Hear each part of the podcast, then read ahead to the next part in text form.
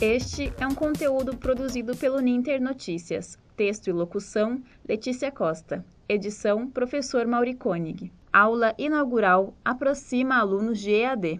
Estudar à distância não significa estar longe o tempo todo.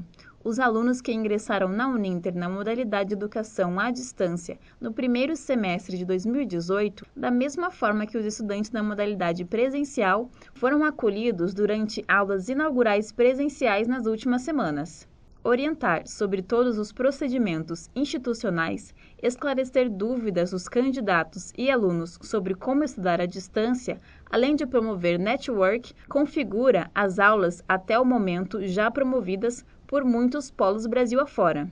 Essas aulas aconteceram em polos de apoio presencial, como nas cidades mineiras de Alfenas, Boa Esperança, Caratinga, Congonhas e Conselheiro Lafayette, Corinto, Extrema, Itabira, Itaúna, Ubá, entre outras.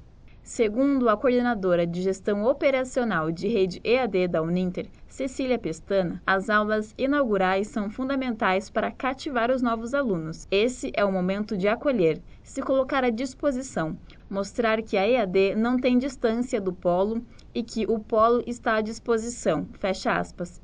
Alguns polos, como o de Itaúna, sortearam bolsas de estudos para os alunos que haviam realizado sua matrícula antes da aula inaugural.